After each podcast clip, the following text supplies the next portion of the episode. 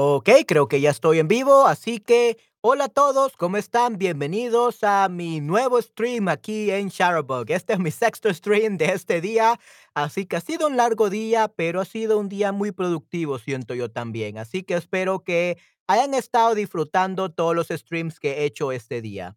Y bueno, primeramente chicos, ¿cómo están? Este, ¿han tenido un excelente día? Para algunos ya es la noche del viernes y para otros ya es sábado. Pero bueno, en mi caso son las 8 de la noche aquí en viernes, ¿ok? ¿Qué tal, eh, donde ustedes? Eh, ¿de dónde son? Eh, eh, ¿qué hora, eh, qué hora es allá? ¿Es sábado del por la noche o viernes por la mañana? Hola Jenny, ¿cómo estás? Gracias por pasarte aquí por mi stream. Espero que lo disfrutes muchísimo. Y sí, este día vamos a hablar sobre personajes latinos en series, ¿ok? Entonces, vamos a ver eh, algunos de estos personajes que son muy reconocidos en series de televisión, en shows, eh, y vamos a ver qué aprendemos este día, ¿ok? Entonces, eh, sí, ¿cómo estás, Jenny? Eh, dime, ¿es sábado allá donde estás? ¿De dónde eres?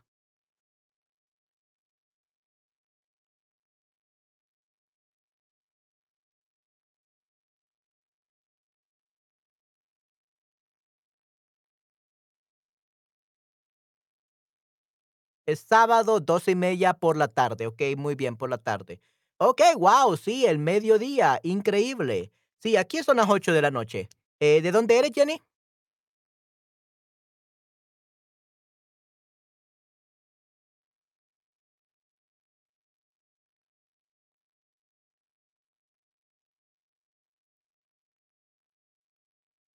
¿De qué país eres, Jenny?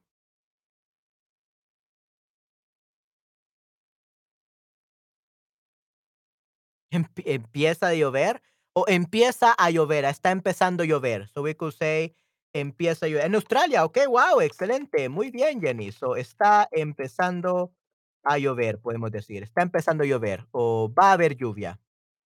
Mm, okey, muy bien, perfecto. Mm, muy, muy interesante, Jenny.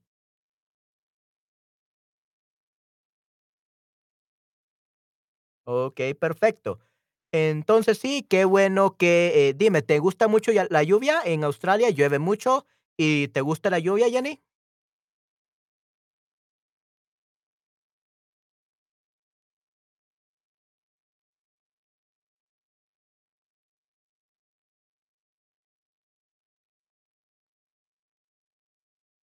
En mi caso, a mí me gusta la lluvia siempre y cuando yo esté en casa y no tenga que salir, porque no me gusta mojarme, porque si me mojo me puedo enfermar. Así que prefiero quedarme en casa, eh, disfrutando de la lluvia, disfrutando de tomar una siesta, dormir un poco, relajarme. Me encanta la lluvia. No mucho. Okey, sí, sí. No a todos les gusta la lluvia. En mi caso, a mí me encanta. Pero no hay ningún problema, Jenny. Muchas gracias por estar aquí. Y bueno, empecemos entonces con el stream, la temática. Latinos. Como ustedes saben, latinos, latinoamericanos, personas de México, de Colombia, de Argentina, de Perú, de El Salvador como yo, de Honduras, de Guatemala. Tenemos a muchos latinos en series y películas. ¿Ok? Aquí tenemos solo algunos de los que aparecen en series. ¿Ok? Entonces, vamos a ver. Eh, la ficción. Representación de los personajes latinos en series no latinas. ¿Qué características suelen tener? ¿Representan estereotipos? ¿Suelen encajar en un personaje tipo o son más complejos? Ok, cuando estás en casa sí. Ok, excelente. Muy bien, Jenny. Entonces, eh, sí, la representación de los personajes latinos en series no latinas. ¿Qué características suelen tener? ¿Cómo son? ¿Cómo crees que son los personajes latinos en la serie? What characteristics do Latin American actors or Latin American characters have from movies and series? ¿Cómo son los personajes latinos? ¿Qué estereotipos tienen? Do they represent stereotype, stereotypes? Uh, do they fit into a like a, a type of character or are they more complex? ¿Cómo son los personajes este eh, eh, latinos en las películas y series? How would you describe these Latino people from series and TV shows? ¿Cómo puedes describirlos? ¿Apasionados? Ok, muy bien, apasionados. Hmm, interesante. ¿Los son apasionados? Okey, sí, eso es una muy buena respuesta, definitivamente. Entonces me dices que son apasionados. Guau, excelente, muy bien. Mm, apasionados, qué excelente, definitivamente. Okey, entonces dices que los latinos son apasionados, muy bien. Y vamos a hablar ahora de los estereotipos, stereotypes. Eh, por ejemplo, los hombres son así, men are like this. Las mujeres son tal, women are this way. Los alemanes son, German people are like this. Los latinos son todos, all the Latinos are this way. ¿Ok? Esos son estereotipos, dos stereotypes. Otros personajes que se salen un poco de esa narrativa y representan personajes latinos no solo no tienen solo características de latinos. ¿Cuáles son tus favoritos? Vamos a ver. Aquí tenemos una personaje latina, Gloria Mendoza, de Orange is the New Black, ¿ok? Ella es de origen cubano y es un personaje tipo de la madre latina, pero con un twist, porque el ambiente es la cárcel y también tiene que defenderse. Carácter fuerte, decidido y práctico. Ok, muy bien. Entonces, no la conozco. Sí, sí. Eh, yo la verdad no, no sé mucho de ella, solo sé de que sale en Orange is the New Black. Eh, y sí, al parecer ella está en una cárcel, so she's a Latino mother, but inside a jail, inside jail. Ok, entonces eh, tiene un carácter fuerte, fuerte, decidido y práctico. Ok, vamos a ver un poco más sobre ella, ¿te parece? Vamos a ver, investigar un poco sobre ella. Tenemos Gloria Mendoza.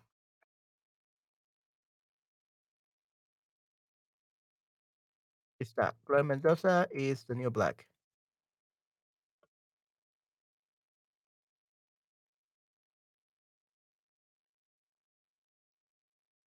Ok, vamos a ver entonces quién es Gloria Mendoza para que podamos aprender de ella.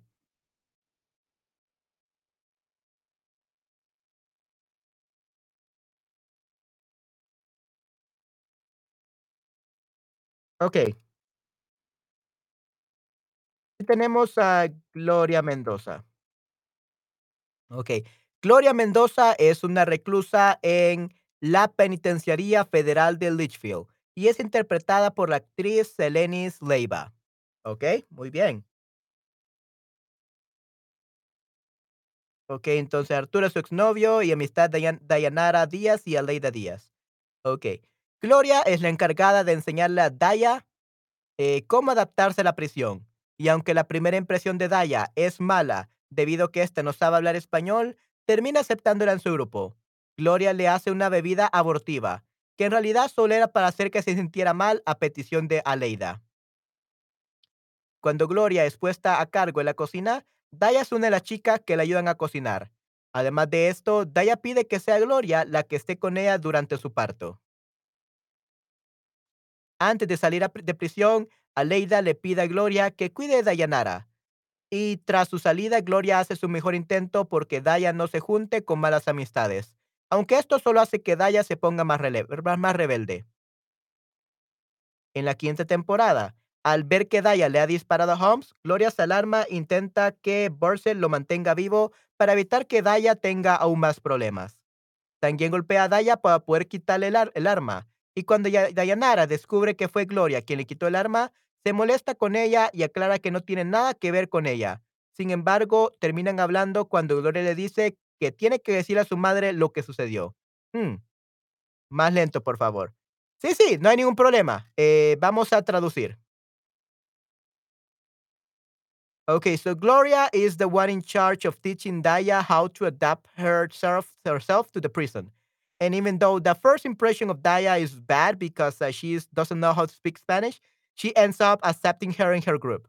Gloria makes her a abortion drink, uh, but in reality, it just was to make her feel bad. Okay, uh, because Aleida told her so. Uh, when Gloria is uh, they make when they make Gloria in charge of the kitchen, Daya is one of the girls that help her cook. Uh, besides this, Daya uh, asked Gloria that she is with her during her during labor, okay, durante su parto, during labor, su parto labor. Antes de salir la presión, uh, before uh, getting out of prison, Aleida asks Gloria that to take care of Dayanara.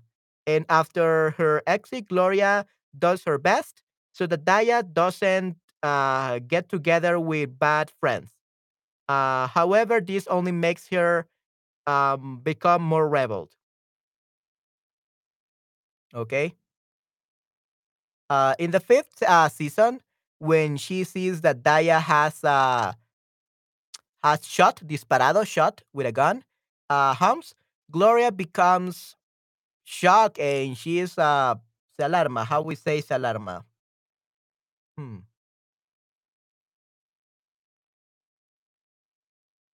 Así se alarma.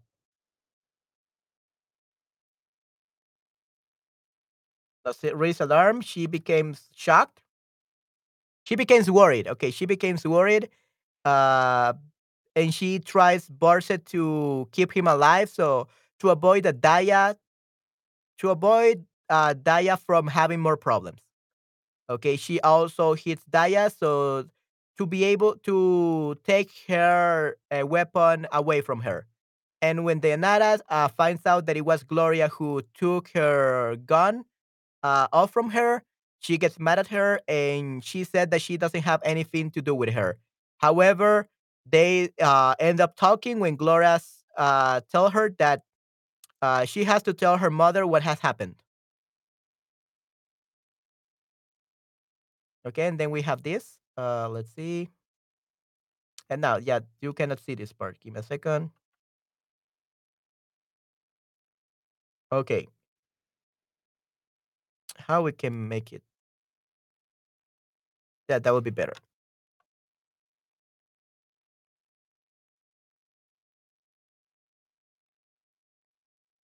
Ok. Ambas pertenecen al Spanish Harlem, así que durante las primeras temporadas se les puede ver juntas, principalmente, jugando dominó. Cuando Gloria es asignada como jefa de la cocina, Flaca es una de las chicas que la ayudan frecuentemente, o Marisol Flaca González. En la tercera, tercera temporada, Flaca escuchó rumores sobre un nuevo empleo y decidió postularse para este, haciendo enojar a Gloria, y al ser una de las chicas seleccionadas, Flaca decide avisar a sus amigas, pero termina quedando mal con ellas, por supuesto. Por supuesto, Gloria era una de ellas.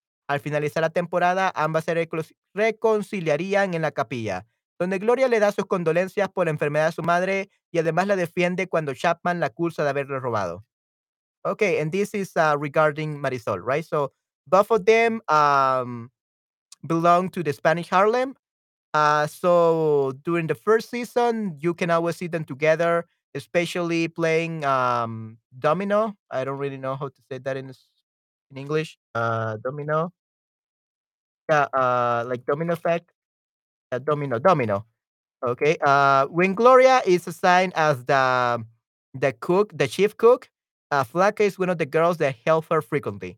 In the third season, Flaca heard rumors about her uh, about a new employment, and she decided to apply to it, making Gloria mad. And when she was selected, uh, Flaca decides to tell her friends, but she ends up like uh, having a bad impression with hers, with them. And of course, Gloria was one of them. Uh, at the end of the season, uh, both of them reconcile uh, in the in at the church, where Gloria uh, gives her uh, her condolences because of the sick, the illness of her mother, and she also defends her when Chapman accuses her of robbing him. Okay, yeah, Domino's is igual, the same, right? Exactly. Okay, perfecto. Yeah, and that's just a little bit about that, and these are what they do. So very, very interesting. So that's Gloria Mendoza. Okay, that's Gloria Mendoza. Muy, muy interesante. Oh, sorry. Muy, muy interesante, definitivamente. Ok, so yeah. Gloria Mendoza es fuerte y decidida. No tiene músculos, sino, eh, no de músculos, sino que de espíritu. Ok, es fuerte y decidida de espíritu. Her spirit is strong. Hay gente que le dice que no y llora y llora. Gloria lucha. There are some people that tell her no and and she cries and Gloria fights. Okay? Lo que decide lo hace. What she decides to do, she does it. Voy a. Okay? I'm going to. Voy a. Luego lo hace. Then she does it.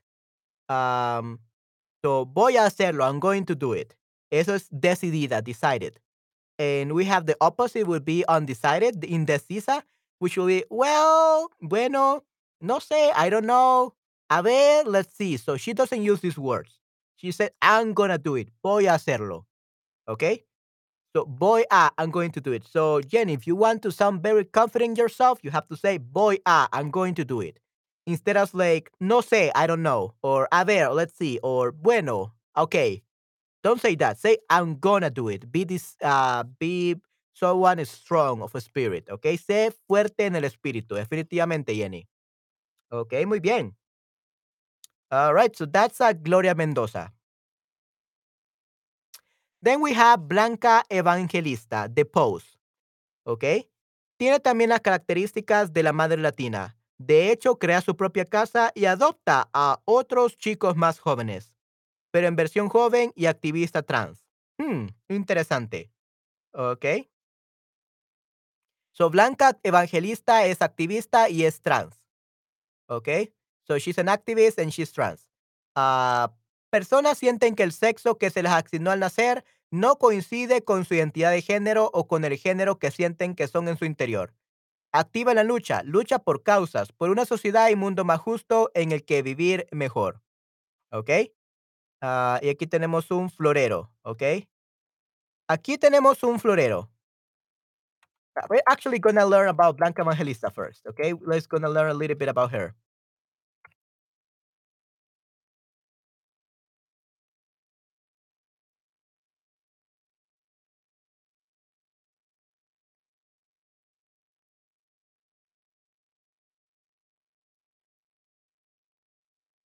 Okay,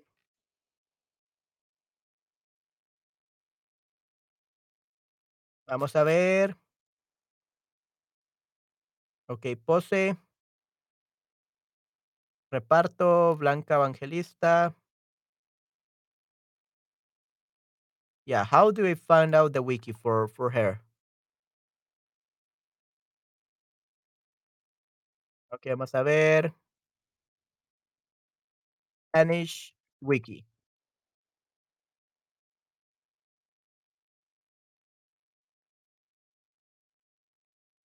Yeah, let me find a, a Spanish page because I, I cannot find it. Okay, let's just do MJ Rodriguez. Let's look at the uh, actress. Okay, vamos a ver quién interpreta a esta película, a la chica en esta película.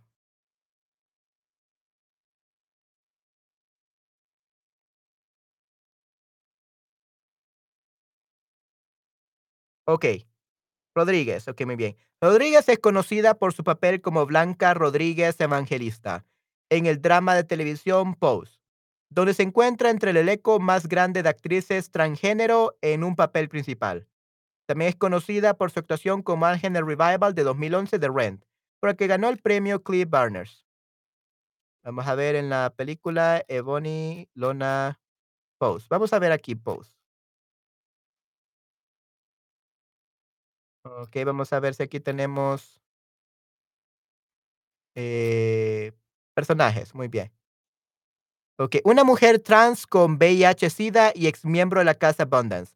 Es la fundadora y madre de la Casa Evangelista. Hmm, muy, muy interesante, definitivamente. Ok, entonces, eh, sí, ella tiene una casa evangelista. Es muy, muy interesante. Ok, perfecto. Y sí, creo que es bastante interesante lo que ella hace. Entonces aquí tenemos un florero. Eh, dice, las mujeres que no realizan ninguna labor profesional o fuera de casa, que solo viven para aparentar y agradar a los hombres y que su vida gira en torno a sí mismas y de su disfrute personal. Y tenemos las amas de casas que no aspiran a nada más en la vida que ocuparse de las labores del hogar y atender los deseos de su marido. Ok, entonces aquí tenemos eh, dos tipos de mujeres, ¿no? Eh, no realizan ninguna eh, labor fuera de casa, disfrutan de la vida, viven de aparentar y agradar a los hombres y su vida gira en torno a sí misma y su disfrute personal. Y bueno, no trabajan y toda su vida es como de arcoíris, no her, their life is like all rainbows. It will be the first image. And then we have las amas de casas, which will be the housewives, que no aspiran a nada más en la vida que ocuparse de las labores del hogar y atender los deseos de su marido.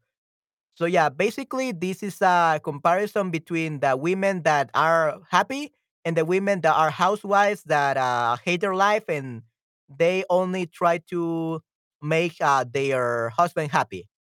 Okay. Entonces, eso es lo que representan este florero. ¿Ok? This uh, flower base. Mm, muy, muy interesante. ¿Ok? Okay, uh, now let's talk about Gloria Delgado, the Modern Family. Okay, Gloria Delgado.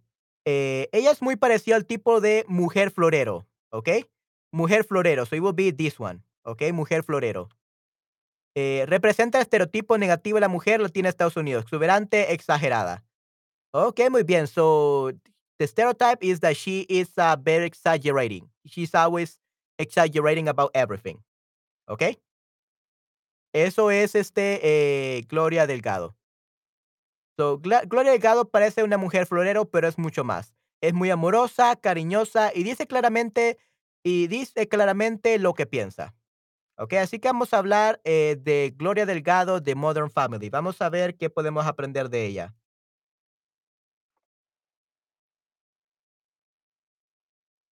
Okey, perfecto. Encontré ya, eh, la versión en español. Muy bien.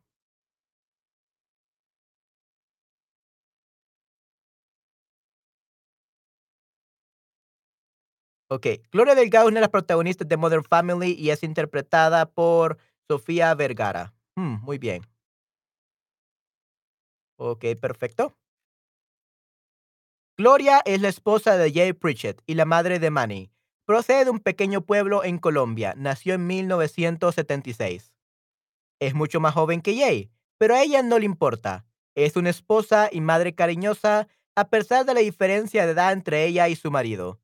Su figura voluptuosa y su belleza son a menudo observadas por otros personajes de la serie. Uno de sus rasgos más característicos es su marcado acento colombiano, que a veces le hace pronunciar incorrectamente algunas palabras en inglés. Normalmente apoya a Manny cuando Jay intenta convencerla de que sea menos sensible con su cultura y tradiciones. Es una conductora horrible, aunque no es consciente de ello. Tiene una actitud muy tranquila frente a la muerte. En una ocasión mató y decapitó una rata justo antes de ir a misa y dejó la cabeza como aviso para las otras ratas, ya que algunos de sus familiares son carniceros. Tiene una fuerte resistencia a la comida picante y quizá las convicciones religiosas más profundas de toda la familia. Ama a su familia y le gusta pasar mucho tiempo con Lily, debido a su anhelo por tener una hija. En el capítulo final de la tercera temporada, Gloria queda embarazada y dicho embarazo empieza a afectar el humor y la mente, ya que está más irritable de lo normal y muy distraída. Durante la cuarta temporada da luz a Joe Pritchett, el miembro más reciente de la familia. Muchos piensan que ella se casó con Jay por su dinero. Sin embargo, ella afirma en cámaras, ya que la serie tiene formato de falso documental, que no se casó con él por el dinero, sino porque lo encontró muy sexy y varonil. Hmm, muy interesante.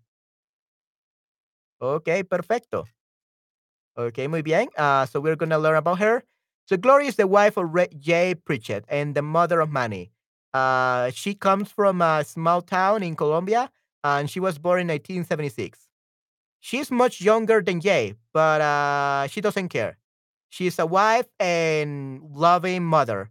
And even though they have a very big age difference between her and his uh, her husband, uh, her voluptuous uh, figure and her uh, belleza, her beauty, uh, are often observed by other characters from the series.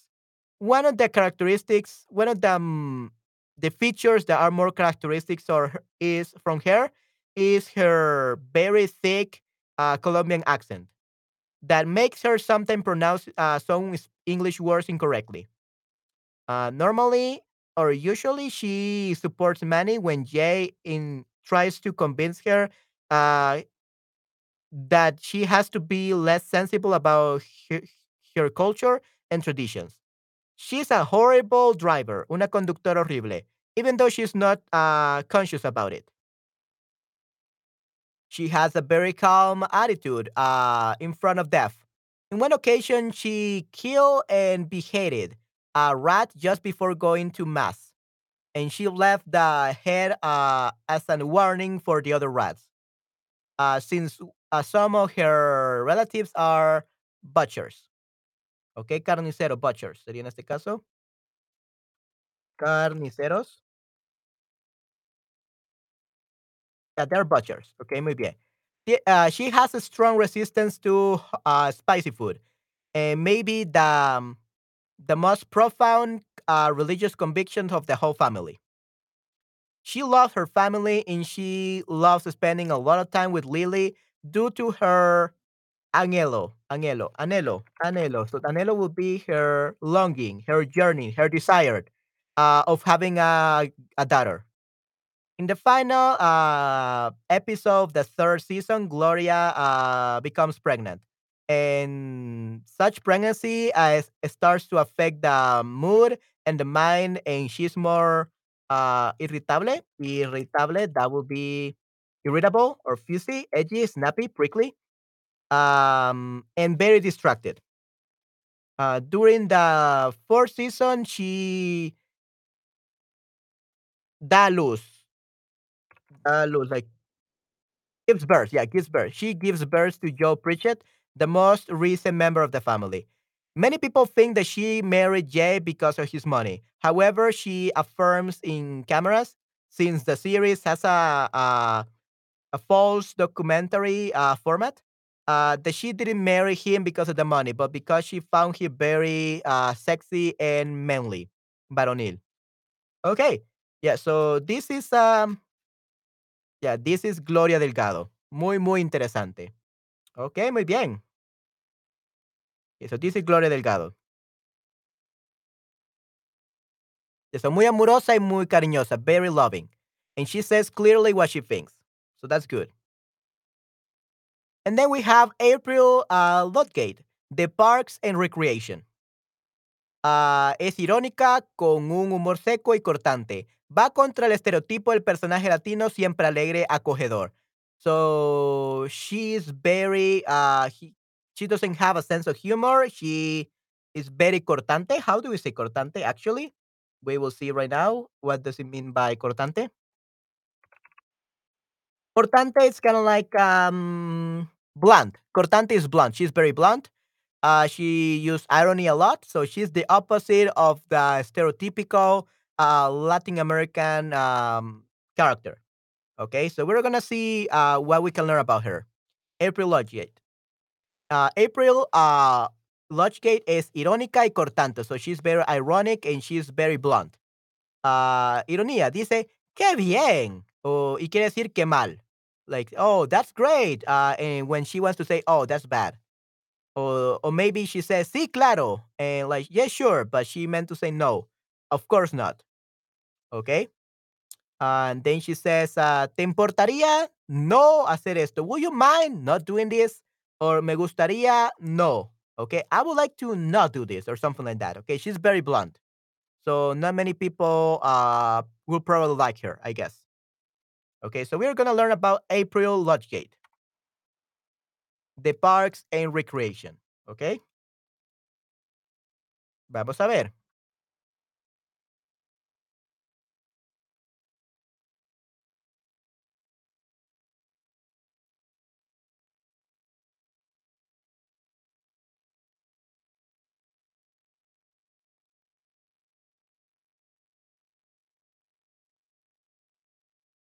Okay. April Ludgate, Spanish Wiki.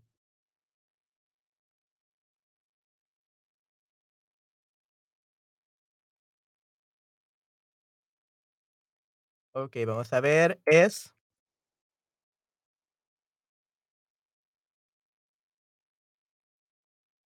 Ok, creo que esta sería en este caso.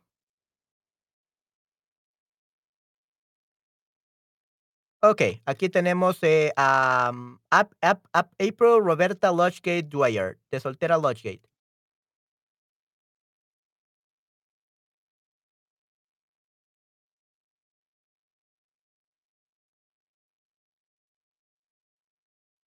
Eso fondo. So, April Lodgegate es una estudiante universitaria que comienza a trabajar como pasante en el departamento de parques y recreación de Pound.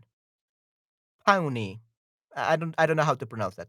Habla de una manera indiferente, inexpresiva y parece aburrida de todos y todos. Vive con sus padres, Larry y Rita, quienes en contraste directo con su hija son cálidos y amigables. April es de ascendencia inglesa y puertorriqueña. Lo que dice explica su personalidad vivaz y colorida, y habla español, con fluidez. Tiene una hermana menor, Natalie, que está igualmente aburrida y apática. Su, ya- familia la llama Susu. April no está muy interesada en su trabajo. Toma siestas en su escritorio y envía mensajes de texto constantemente. Y actúa, y actúa muy seca y sarcástica con sus compañeros de trabajo. Se le asignó la pasantía porque se quedó dormida en la fecha de inscripción de la pasante, por lo que culpó a su hermana Natalie por no despertarla. Oh, sí, sí, entonces no, no actúa muy bien, no es una profesional. Hmm, interesante. April fue responsable de cargar las biografías del personal en los parques y del sitio de recreación Pawnee. Y en broma hizo una biografía ficticia para sí misma que dice lo siguiente. April Lodgegate Dwyer ah, nació en la casa de Bjork en Islandia y creció en la isla de la Pascua, donde sus padres eran cabezas de piedra gigantes. Tiene la capacidad de disparar rayos de tacos de sus manos y puede convertir sus piernas en tigres. Los domingos, April disfruta leyendo Family Circles y viajando en el tiempo. Su color favorito es el verdoso transparente. Su película favorita es la que acabas de ver. April está a cargo de subir las biografías del personal al sitio web y nadie ha revisado su trabajo. ok, mm, interesante. Esto es una gran broma. Mientras escogía perros espirituales en la sexta temporada, su compañero de trabajo, Don Amigo, la describió de la siguiente manera. Eres hermosa, pero fría y distante. Te enorgulleces de ser un, de ser un solitario. No obedeces, eliges cooperar. Y cuando dejas de mostrar tus colmillos para elegir una pareja, una pareja es de por vida. Y estás ferozmente leal a tu manada, lo que te convierte en un, rar- un raro husky siberiano negro. Hmm, muy, muy interesante. Okay, perfecto. So April Lodgegate is um let me actually make it bigger.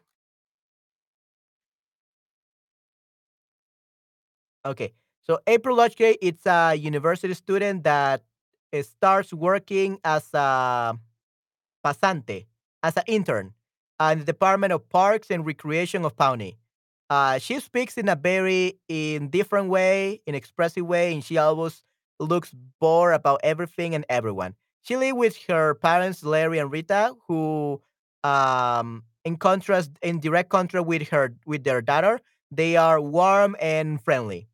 April is of um, uh, in English descent and English and Puerto Rican descent. Uh, so that explains her personality. Uh, that is very vivacious and color, like full of life and colorful. And she speaks w- Spanish with uh fluently. Yeah, she uh fluently. Yeah, she speaks Spanish fluently. She has a younger sister, Natalie, uh, who is the same as her. She is very boring and apatica. Okay, so let's actually look up what apatica is.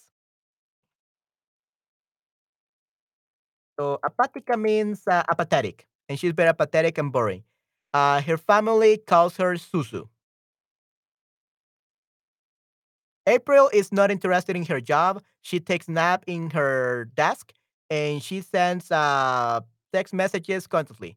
And she uh, acts very dry and sarcastic with her coworkers. Uh, she was assigned the internship because she fell asleep uh, during the the date of inscription of the intern, uh, for which she blamed her sister Natalie for not waking her up. April was the the person in charge of uh, uploading the the the staff biographies in the in the parks and recreation side of Pawnee. And as a joke, she made this uh, fictitious, uh, yeah, this uh, false or fictitious uh, biography of herself, autobiography that says the following: April Ludgate Dwyer was born in the house Bjork in Iceland, and she uh, grew up in the Eastern Island, where her parents were um, big, giant uh, stone heads. She has the ability to shoot uh, tacos lasers from her hands, and she can uh, transform her legs into tigers. On Monday, she enjoys reading Family Circus uh, and traveling on traveling in time. Okay, time traveling. Uh, her favorite color is the transparent transparent green, and her favorite movie is the one that you just saw. April is in charge of uh, uploading the biographies of the staff to the website, and nobody has uh, checked her work. Interesting. Okay, while she was uh, choosing spiritual dogs in the sixth season, uh, her coworker Don Amigo described her in the following way: "You're beautiful, but you are cold and tent. You are proud about being uh, a lone wolf. You don't obey. You choose to cooperate. And when you stop showing your fangs to choose a partner, it's for life. And you are first um ferozmente. How we say that? Ferozmente. Fiercely, viciously, viciously uh loyal to your manada, to your pack, I guess. Yeah, to your pack. Uh which makes you into a rare Siberian black Siberian husky. Okay, that's how we describe her. So yes, she's uh, very different from the stereotypical Latin American girl. Interesting. And then we have Cisco Ramon de The Flash. Okay. So empieza la serie como un personaje ingenuo y cómico, hasta que descubre que él también es un metahumano. Es inteligente, maduro y gracias a él funcionan mucho de las misiones. So he starts the series as a very comical and ingenuo, that would be like an ignorant character, until he discovers that he's also a metahuman. He's intelligent, very mature, and thanks to him, all uh, many of the missions work. So Cisco Ramon de The Flash. So es ingenuo y, y cómico. So he is uh, in, ignorant and comical. Uh, no tiene maldad. He does, he's not evil, no tiene maldad. Es sincero, he's sincere. He says the truth. Asume lo bueno de la vida, las situaciones y las personas. So he assumes the good about life, the situations, and the people. Cómico es gracioso, es divertido. So comical is uh, funny, it's fun. Uh, you laugh with him uh, thanks to him. Okay? So yeah, he, he looks like a very cool character, definitely.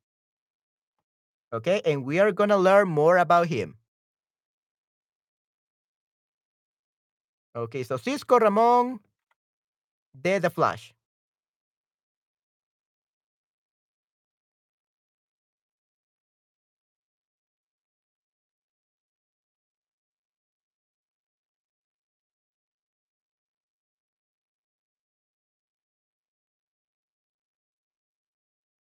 Ok, vamos a ver.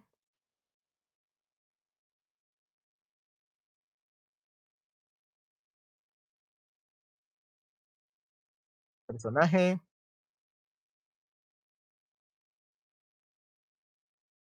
Ok, Cisco Ramón, Wiki a Roberto Fandom. Ok, muy bien. Perfecto.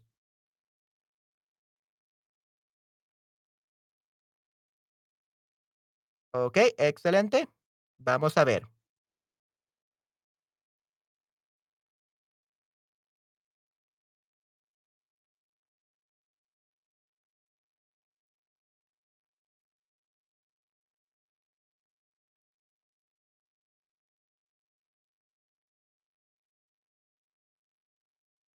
Ok, there we go. Francisco Cisco Ramón, apodado como Vi por Barry Allen y como Mecha Vi por Abra Cadabra. Es un gran ingeniero mecánico que se desarrollaba en Star Labs y un empleado de Argus. Él viene de una familia de pocos recursos y acostumbra a proporcionar comentarios cómicos durante sus labores. Trabajaba frecuentemente con Caitlin Snow. Es el mejor amigo de Barry y Caitlin. Un gran amigo de Ralph Dibny, Joe West, Iris West Allen, Joe West, Harry Wells, Frost, Ray Palmer y Chester P. Punk. Y el novio de Camila Wang. Hmm.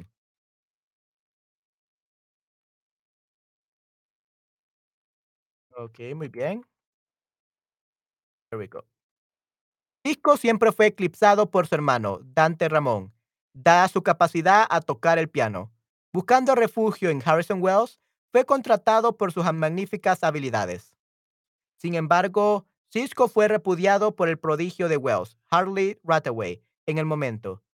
Cisco conoció a Caitlin, que también fue repudiada por Hadley.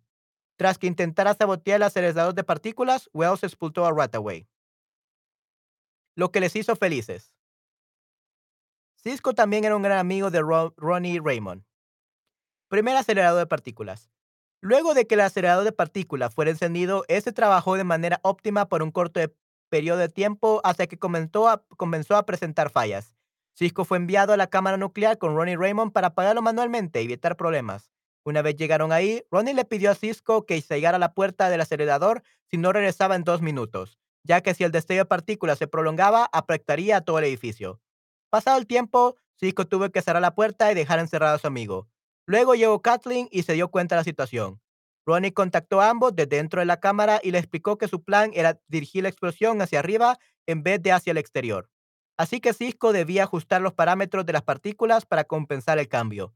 Durante la explosión resultante del acelerador, Ronnie aparentemente falleció.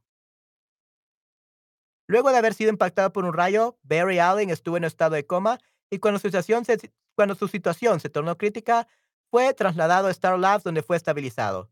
Tiempo después de su traslado, Cisco, junto con Caitlin, Caitlin conocieron a Felicity Smoke durante una de sus visitas para ver el paciente. Mm, muy bien. Poco tiempo después, Cisco y Caitlin fueron enviados a desmantelar un almacén de Star Labs, localizado en Starling City. Mientras hacían conteo de inventario y discutían el incidente del acelerador de partículas, fueron atacados por Destro, quien intentaba robar un elemento clave para su plan de crear un ejército de supersoldados. Cisco y Caitlin se las arreglaron para escapar e incapacitar momentáneamente a Slade con un arma antigua creada por Arthur Light que tenía la capacidad de desplegar un cañón de energía.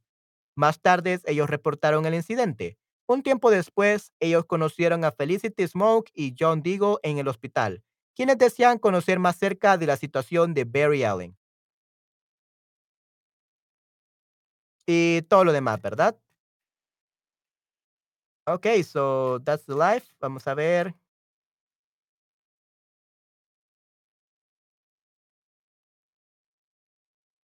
Yeah, so that's uh, about like his life, what kind of person he is. So Cisco was always uh, the shadow of his brother, basically.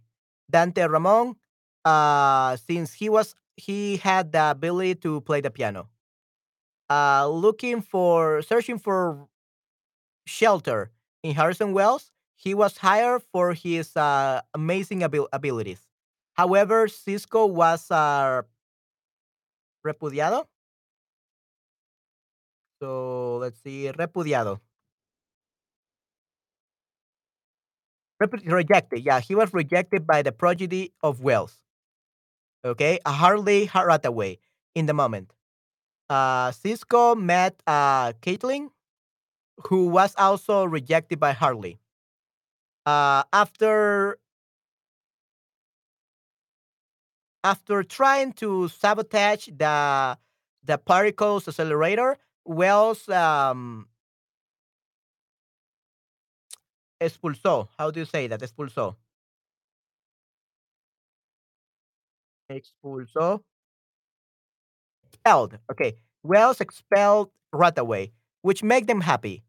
Cisco also was a great friend of Ronnie Raymond, the first particle accelerator. After the particle accelerator was turned on, this worked in an ideal way, in an optimus way, for a short period of time until it began to present some uh, failures. Okay. Uh, Cisco was sent to the nuclear chamber with Ronnie Raymond to turn it off manually and avoid problems.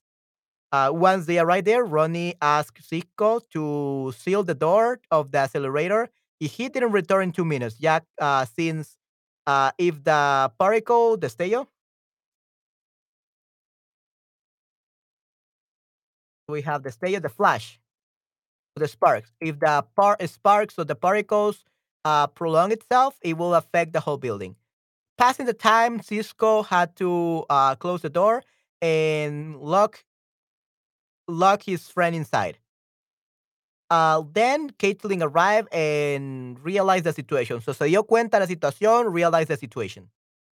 Uh, Ronnie contacted both uh, from inside the chamber and he explained them that his plan was to redirect the explosion towards uh, like up instead of to the outside. Uh, so Cisco had to adjust the parameters or the particle, particles uh, to compensate the, the change. During the explosion uh, of the accelerator, Ronnie apparently died. After having been impacted by a ray, uh, Barry Allen uh, was in a state of a coma. Uh, and when his situation turned critical, he was uh, moved to Star Labs where he was stabilized. Uh, sometime afterwards, uh, sometime after moving him, Cisco, together with Caitlin, met Felicity Smoak during one of the of their visits to see the patient. Yeah, and that's basically the uh, yeah. We can also read. So uh, a little time later, Cisco and Caitlin were sent to desmantelar. How do you say that desmantelar?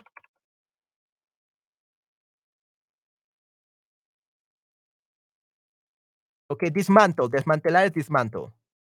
Okay, to dismantle a warehouse of Star Labs located in Starling, Starling City. Well, they were doing a conteo de inventario. So, conteo de inventario. That would be um,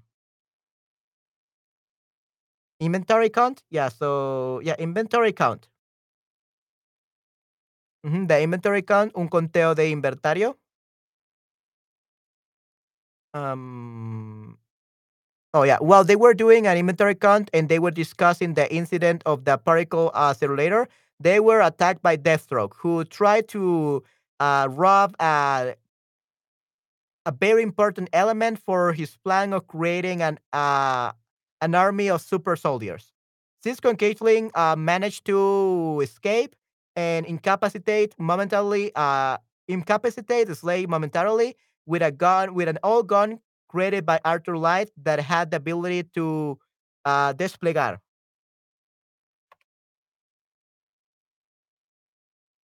Desplegar means to deploy, to deploy uh, an energy cannon. Later on, they repaired the incident, and a little a time later, they met Felicity Smoak and John Diggle in the hospital, who decided to know more about the situation of Barry Allen. Okay, muy bien. Yeah, so that's uh, Cisco Ramon. So yeah, he he's great. Uh, I think that he's very smart, so that's good. Uh, so that's how they see, I guess, uh, people from Latin America, especially guys. Uh, they think that they are like very ignorant and that they are very smart. I guess. Let's hope so. At least that's what I understood. And yeah, he doesn't have evil. So we have Gloria es decidida, es decir que lo que dice lo hace, okay? What she says, she does it. Okay? Gloria es decidida. What she says, she does it. Okay? ¿Qué tal ustedes? ¿Ustedes son decididos? Are you guys uh, decisive? De, uh, yeah, are you guys uh, decidida? Vamos a ver cómo se dice. Just to make sure. Decidido. Decisive, yeah.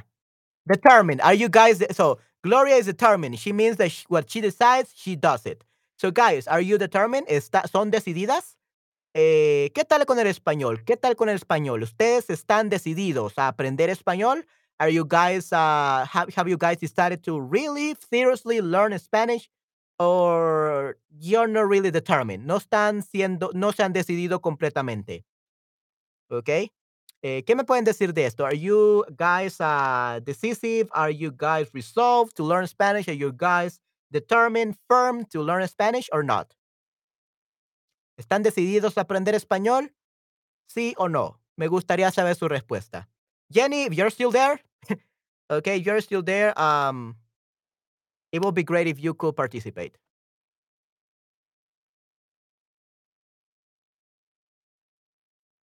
I don't think you're still there, but yeah.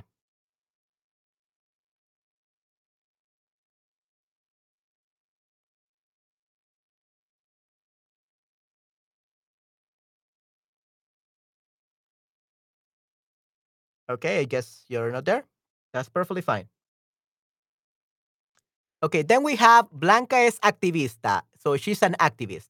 Uh, es decir que, in other words, she uh, lucha por ciertas causas políticas o sociales. O sociales. So she fights for certain uh, political causes or social causes. Okay, she uh, fights for.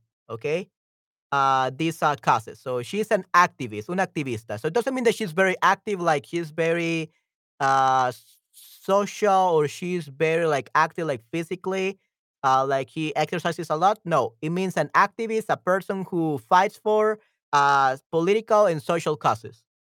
Okay, so that's being an activista. Okay. Gloria no es una mujer florero, ¿ok? ¿Ok? Gloria no es una mujer florero porque no solo vive para su casa y su marido.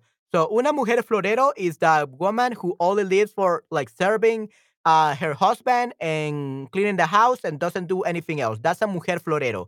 She's not. Gloria is not a mujer florero because she doesn't only live for her house and her husband. She has other things. He has his professional and everything. Okay? So, mujer florero vive solo para su casa y marido. That's a mujer florero. She lives only for her house and husband, but she isn't. So she is not a mujer florero. She's not a flower based woman. Okay? So, girls, uh, ladies, never become a uh, mujer florero. Don't be a flower based woman. Okay? Uh, that certainly you, it could be good if you help your husband, if you uh, help with the house chores, but the the man, the, your husband should also help you out. So it should be 50 and 50. Uh, but yeah, you should not be mujeres floreros. You should not do everything. Okay? No solo vivan para su casa y su marido. Don't just live for your house and your husband. Okay? Muy bien. Cuando digo que Cisco es ingenio, quiere decir que uh, es sincero sin maldad inocente o es mentiroso y con maldad. No. Ingenuo es sincero. He's sincere es sin maldad, without evil, and inocente. He's innocent, ¿ok? Ingenuo. Ok, muy bien. So tenemos la palabra eh, ingenuo. Ingenuo basically means naive. Yeah, naive, innocent. Yeah, gullible, naive. Yeah. So ingenuo means he's innocent or he's uh, naive. Okay. So sincero, sin maldad e inocente. Muy bien. Excelente. So la verdad me, me encantó mucho Cisco. I, I think that was my favorite character from today. I don't know that movie, uh, but I, I, I just feel now, tengo ganas de verla. I just feel like watching that movie now because of him. Uh, I, I really like the character for some reason. Um, so yeah, uh, The Flash, El Flash. So I'm probably gonna watch that. Probablemente veré esa película. April es cortante porque, so April is blunt because responde fría y claramente, okay? She responds clearly uh, and cuddly, okay? She responds in a cold and direct way. So that's why she's blunt. She's cortante.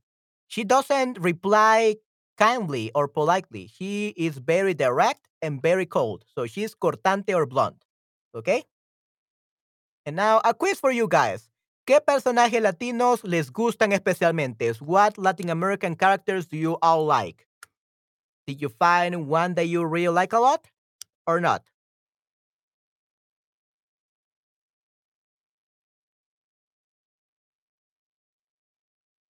For example, we also have Callie Torres from Anatomía de Grey, How to Get Away with Murder, Cómo defender a un asesino en España y lecciones de crimen. Laura El Castillo, Siri One Time, that, that One Day, Siri One Day at a Time. La madre, la abuela, los hijos, Elena la hija. Okay. So we're actually going to learn about that. Cali Torres, de Anatomía de Grey. Uh, let's actually see what we can learn about her.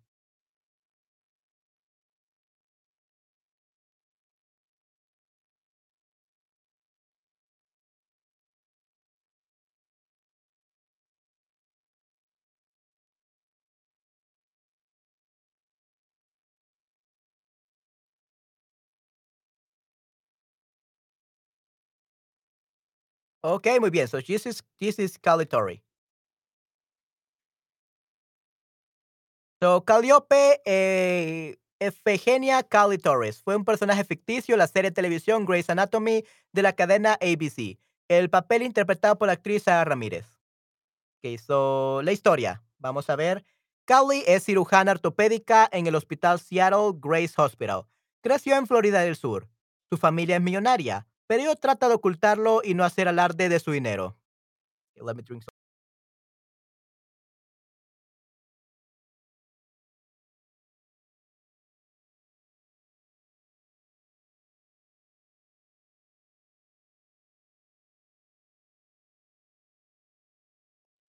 Ok, muy bien. Let's go again. Mm, Se muda a Seattle y se hace mejor amiga del cirujano plástico Mark Sloan, con quien se acuesta y tiene una hija, y de la cirujana neonatal Addison Montgomery. Montgomery.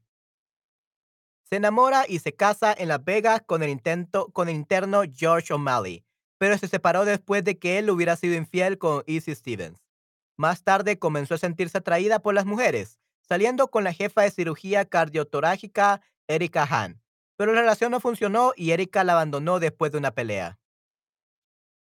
Wow, she, she she's so much trouble. Like three relationships, and all of them didn't work. So definitely, probably she must be the problem or something. Ah, un par de meses después conoció a la cirujana pediátrica Arizona Robbins y comenzaron a salir, pero tuvieron algunos problemas separándose y volviéndose a juntar más tarde. En la séptima temporada, Arizona se va a África dejando sola a Torres y unos meses después vuelve y se entera de que Callie está embarazada de Mark Sloan. De todas formas, a pesar del incidente, ella decide seguir como pareja de Callie. En la misma temporada, ambas tienen un accidente automovilístico mientras iban de viaje de fin de semana. Durante el viaje, Arizona le pidió matrimonio a Callie. Por culpa del accidente, la hija de Callie, Sofía, tuvo que nacer prematura y al principio eso asustó mucho a sus tres padres, Callie, Mark y Arizona. Luego de recuperarse del parto, Callie y Arizona se casan. En la octava temporada se ve que su relación se vuelve cada vez más cálida. Cálida a menudo rec- reconforta a Arizona cada vez que siente inseguridad sobre su nueva vida junto a su cónyuge y la hija que ellas compartían con Mark Sloan. En la novena temporada, Carly y Arizona lidian con las consecuencias del accidente de avión y tratan de salir adelante luego de la muerte de Mark y la amputación de una de las piernas de Arizona. Al fin de la temporada, Arizona le es infiel a Carly. Esta se entera, lo cual empeora su relación. Tiempo después se reconcilian, además de ir a terapia de pareja. Yeah, this is a mess. Uh, I guess this is why I don't like uh, Grey's Anatomy. It's so crazy. I hate all these things. La psicóloga les dice que no pueden interactuar entre ellas durante 30 días. Este- al finalizar este periodo de tiempo, Callie decidió finalizar de nuevo la relación. Tiempo después comienza una nueva relación con Penelope Blake, con quien decide mudarse a Nueva York.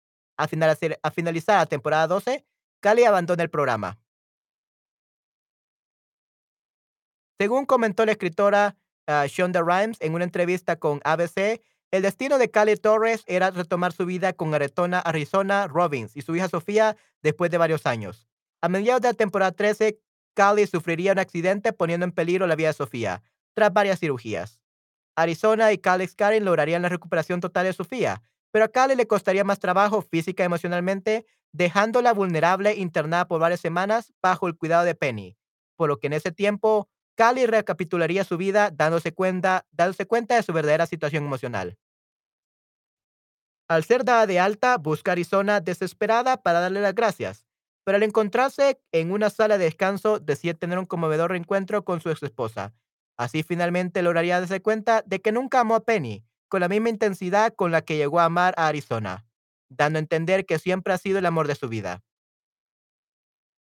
Finalmente, después de varios capítulos, Callie regresaría con Arizona, retomando su relación y enfrentando así a los nuevos rumores que esto generarían en el hospital. Shonda Rhimes añadió que ya estaba escrita la historia de esta vieja pareja desde el momento de su, separación, con la intención de, solo darle un respiro a los personajes y volviéndolos a juntar para comienzos de una nueva temporada.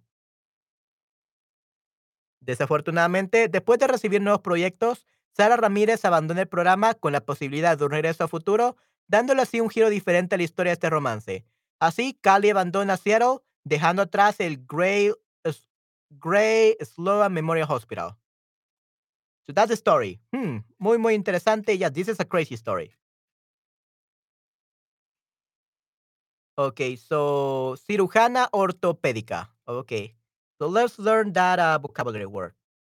Yeah. We're, I'm learning a lot with you guys today. So that's uh, orthopedic, like sec- orthopedic. Yeah, orthopedic, orthopedic surgeon. Okay, so it's an orthopedic surgeon. Uh, is an orthopedic uh, surgeon in the hospital Seattle Grace Hospital. She uh, grew up in uh, South Florida. Uh, her family is a millionaire, but she tries to hide it and she doesn't boast about her money. She moves to Seattle and she becomes the best friend of the plastic surgeon Mark Sloan, with whom she she lives with, and she has a daughter. And of the um, surgeon neonatal. What is neonatal? Neonatal. Neonatal. Okay, the neonatal uh, surgeon uh, Addison Montgomery. Uh, she falls in love and she gets married in Las Vegas with the intern George O'Malley, but she got di- they got divorced after she he was uh, unfaithful with Izzie Stevens. Later on, she started to feel attracted by women. Uh, and she started dating the the cardiothoracic jefa de cirugía cardiotorácica. So the chief of the cardiothoracic um, surgery. Let's actually see how we say that. Okay, so that would be the chief of cardiothoracic surgery. Yeah, uh, Erica Hans. But the relationship didn't work, and Erica abandoned her after a fight.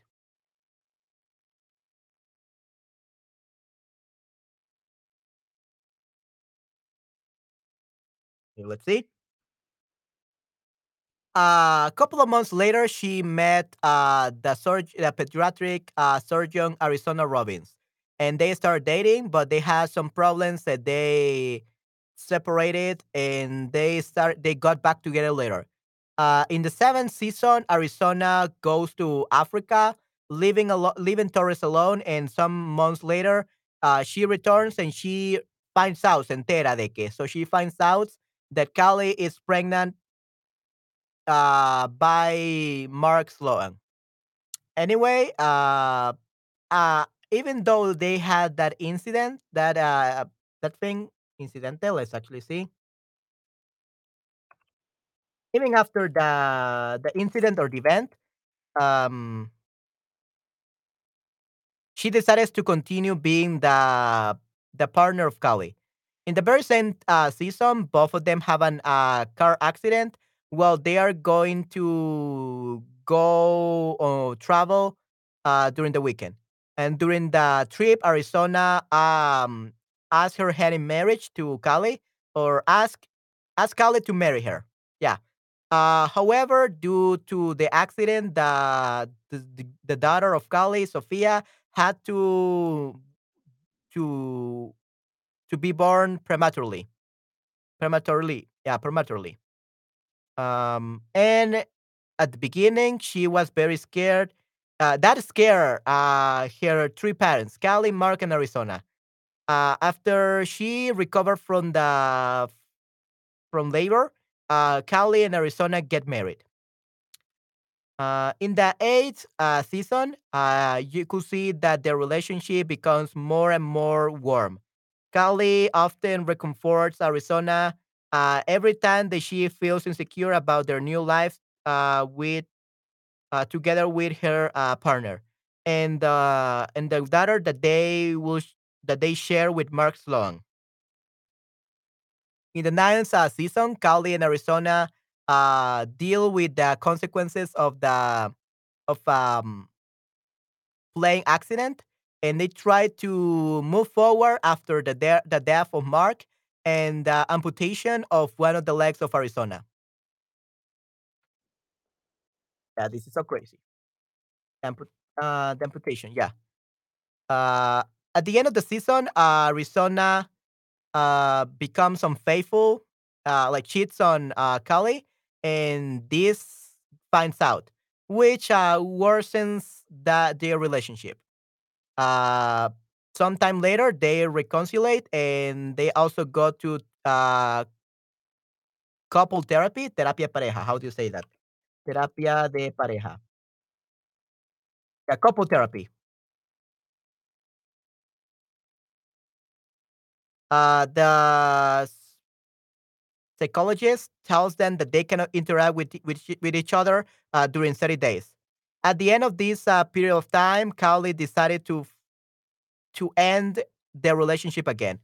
Uh, time after, she starts a new rela- relationship with Penelope Blake, uh, with with whom she moves to New York. And at the end of that season 12, sh- Callie uh, abandons the program.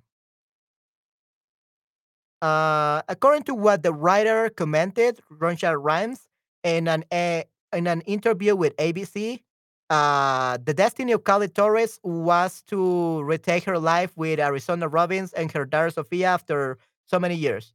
Uh, in the middle of uh, the season 13, Callie will suffer an accident, uh, putting into risk uh, the life of Sofia after and after various surgeries, Arizona and Alex Karev, they will uh, achieve the um, like the total um, recuperación total,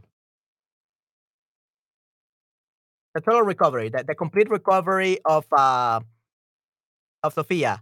But Callie will have more more work, physically and emotionally, leaving her vulnerable and in turn for many host many weeks uh, under the care of Penny. Uh, so during that time, Callie will recapitulate, will like reflect on her life, recapitularía.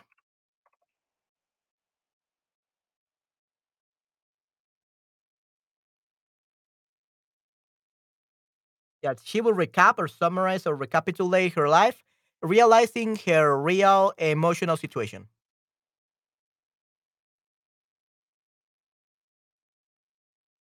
When she was uh, discharged from the hospital, dada de alta, when she was rela- released or discharged, discharged from the hospital, uh, she searches uh, uh, uh, for Arizona desperately to give her thanks, give her her thanks.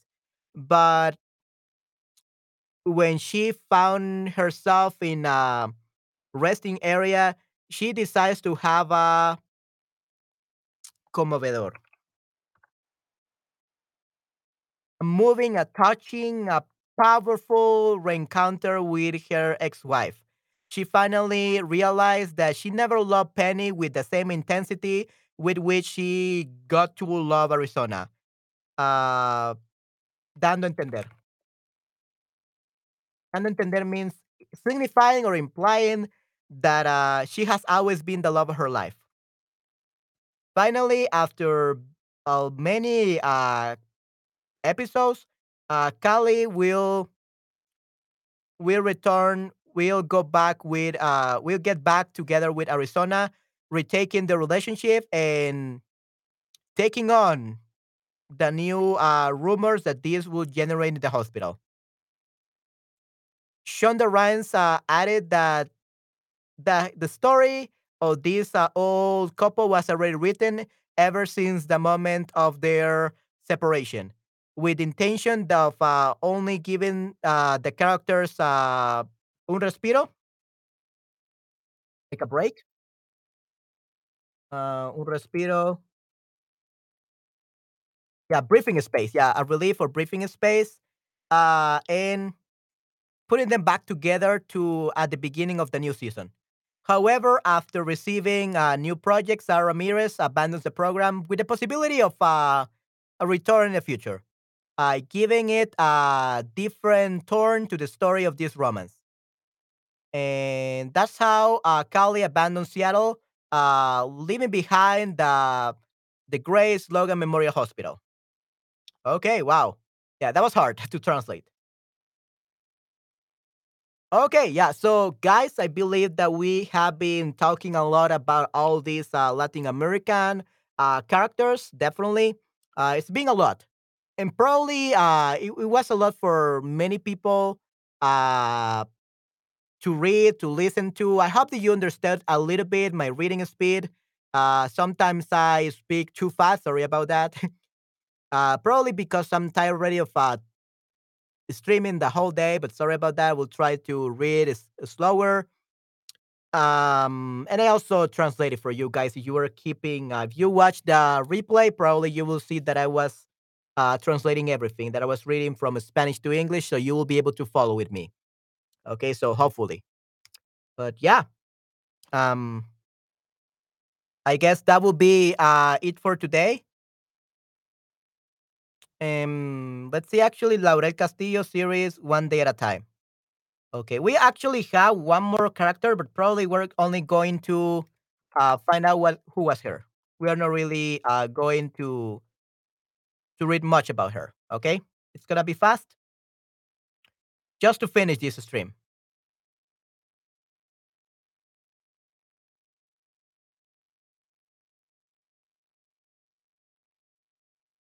Okay, so this is Laurel Castillo from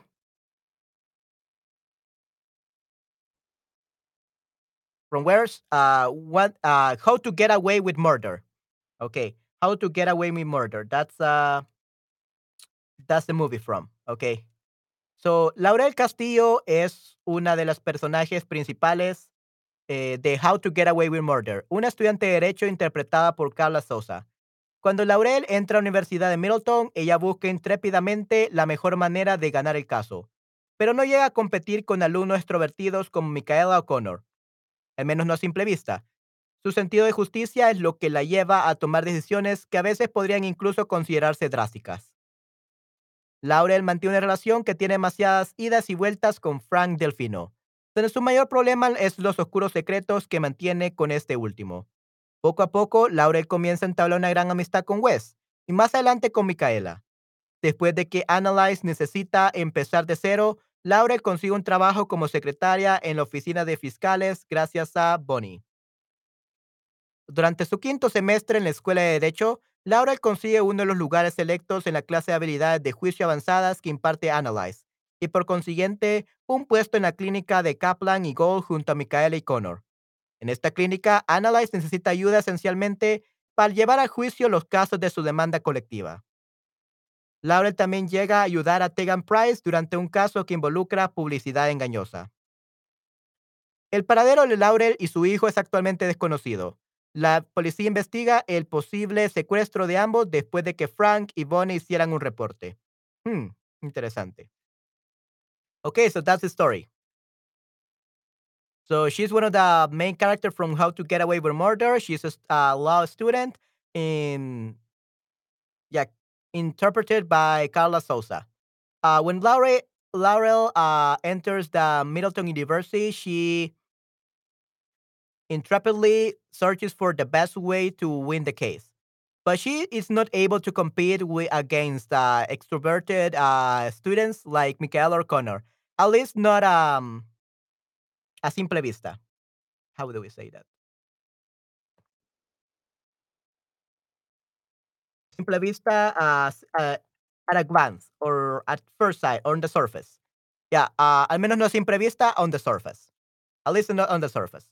Her sense of justice is what what is gonna take her, what's gonna make her take decisions that um, make decisions that sometimes could be even considered drastic. Okay, so Laurel keeps a relationship that has many idas y vueltas. So idas y vueltas. Idas y vueltas would be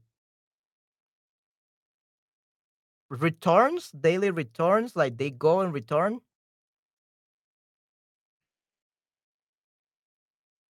How many turns and twists? Yeah, so they departures and then return, departures and then return. So it's very crazy, complex with Frank Delfino.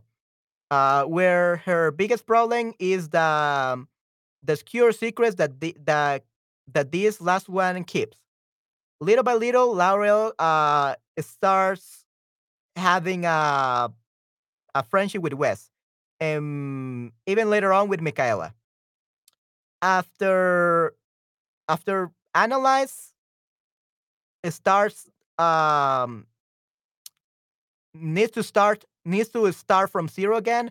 Uh, Laurel uh, finds a job as, as the secretary of the Ofici- Oficina de Fiscales, thanks to Bonnie.